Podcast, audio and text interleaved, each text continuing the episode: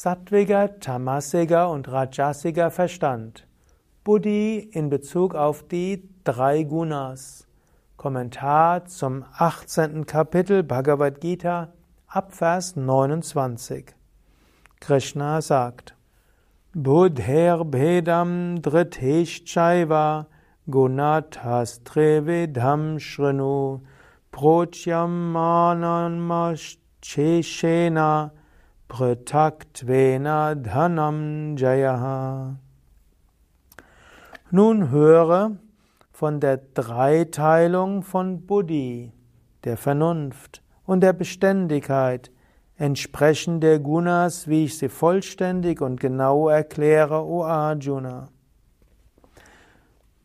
Buddhi, der Verstand, der den Pfad des Handelns und auch die Entsagung kennt, der weiß, was zu tun und zu unterlassen ist, und der sowohl Furcht als auch Furchtlosigkeit, Bindung wie auch Befreiung kennt, diese Buddhi ist Sattvik, O Arjuna.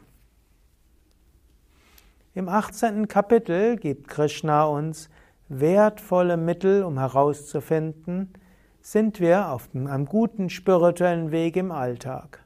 Das sind sehr wunderbare Verse und man sollte sich selbst jeden Tag danach untersuchen. Denn es ist so leicht, ins Rajas und Tamas zu kippen und nicht mehr sattwig zu sein. Und so gibt er die verschiedensten Aspekte des menschlichen Handelns, Denkens und Fühlens in Bezug auf die drei Gunas.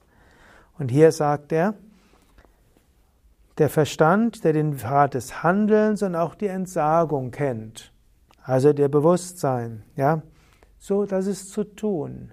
Wer also bereit ist zu handeln, wer bereit ist loszulegen, wer verantwortungsbewusst ist, aber auch bereit ist loszulassen, das ist schon mal Sattvik. Und dann Buddhi, die weiß, was zu tun und zu unterlassen ist. Ist der Geist klar und trainiert. Und wenn du auch sonst dich um Sattva bemühst, dann weißt du entweder intuitiv oder durch ethische Klarheit, was zu tun ist. Es ist letztlich Buddhi, die überlegt vom ethischen Standpunkt aus, was ist richtig. Und dann heißt es natürlich auch das zu tun. Und Buddhi kennt zum einen Furcht, Bhaya, denn es gibt auch bestimmte Gefahren, auch die gilt es mit einzubeziehen. Aber er kennt auch Furchtlosigkeit und weiß, manchmal muss man mutig sein. Und die Buddhi erkennt, dass man manchmal auch eine Neigung hat, etwas nicht zu tun aus Angst. Und weiß, was zu tun ist aus Furchtlosigkeit. Sie erkennt, ja, hier ist mein Motiv die Angst. Und hier musst du aufpassen. Soll ich aus Angst heraus handeln? Oder auch, die Buddhi weiß auch, ja, da ist meine Bindung, da ist meine Verhaftung. Aber die Buddhi weiß auch, was heißt Befreiung. Also die Buddhi weiß, wann etwas zu tun ist, wann etwas nicht zu tun ist. Die Buddhi erkennt die eigenen Ängste und kennt auch die eigenen Bindungen. Und weil die Buddhi das kennt, wird sie natürlich nicht aus Angst und auch nicht aus Bindung handeln, sondern als Dienst und aus Intuition zum Wohl der guten Sache und aus Ethik heraus. 31. Vers. Das, wodurch irrtümlich das Richtige für das Falsche gehalten wird, und das, wodurch verwechselt wird, was es zu tun und was es zu unterlassen gilt, diese Buddhi, O Arjuna, ist Rajasik.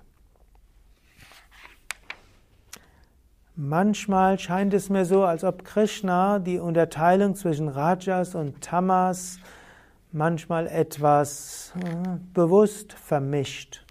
Denn an einer anderen Stelle hätte er gesagt, dass was falsches Wissen, das ist eher Tamasik. Unwissenheit und Täuschung ist Tamasik. Hier sagt er jetzt, wenn man das Rechte für Unrecht hält und das Unrechte für Recht, das ist schon mal Rajasik. Wenn man nicht das Richtige weiß, was zu tun ist und was man sein lässt, das ist Rajasik. Vermutlich will uns Krishna auch damit sagen, ja, Halte dich nicht zu sehr an den Details auf, sei sattweg. Also sei dir bewusst, auch umgekehrt, ist dein Geist Rajasik, wunschgetrieben, dann wirst du auch Entscheidungen nicht richtig treffen können. So könnte man es auch sagen. Man könnte sagen, ein Rajasiger Verstand, der also voller Wünsche ist, voller Verhaftung und Identifikation, der irgendwo erfolgsgetrieben ist, der vergisst, was Recht ist und was Unrecht ist, achtet nicht mehr auf die Ethik. Um das zu erreichen, ist er bereit, notfalls sogar über Leichen zu gehen.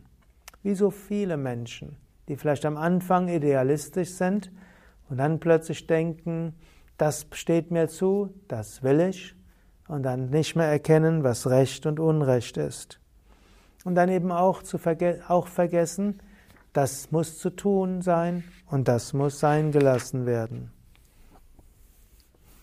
Lasst uns noch hören, was Krishna als Tamasik ansieht. Das, was in Dunkelheit gehüllt Adharma als Dharma sieht und alles verdreht, das, O Arjuna, diese Buddhi ist Tamasik. Also nochmal etwas weiter ausgebaut, was er bei Rajas gesagt hat, wo man alles verdreht, alles rechtfertigt, was falsch ist und das überhaupt nicht tut, was richtig ist und äh, auch im längeren Zeitraum hindurch das Falsche tut, das ist Tamasik. So, jetzt kannst du auch wieder nachdenken. Hast du eine Buddhi, die sattwig ist? Wie häufig hast du eine Buddhi, die wunschgetrieben ist und deshalb Rajasik? Und wie häufig eine Buddhi, also eine Versta ein Verstand, eine Vernunft, eine Unterscheidungskraft, die alles total verwirrt? Tamasik. Und im Alltag immer wieder prüfe deine Buddhi auf Sattva, Rajas und Tamas und folge deiner Buddhi nicht, wenn sie Rajasik und Tamasik ist. Das heißt auch, man soll nie eine wichtige Entscheidung treffen, wenn der Geist im Rajas oder Tamas ist. Du wirst dann nicht wissen, was zu tun ist, du wirst nicht wissen, was zu unterlassen ist, und du wirst sogar Adharma, das Unrecht für Recht halten. Mache deinen Geist sattweg und erkenne, wann dein Geist sattweg ist, wann deine Buddhi sattweg ist, und dann wirst du gute Entscheidungen treffen können. Soweit für heute. Beim nächsten Mal geht es um Beständigkeit nach den drei Gunas, denn Krishna hat ja auch Beständigkeit empfohlen.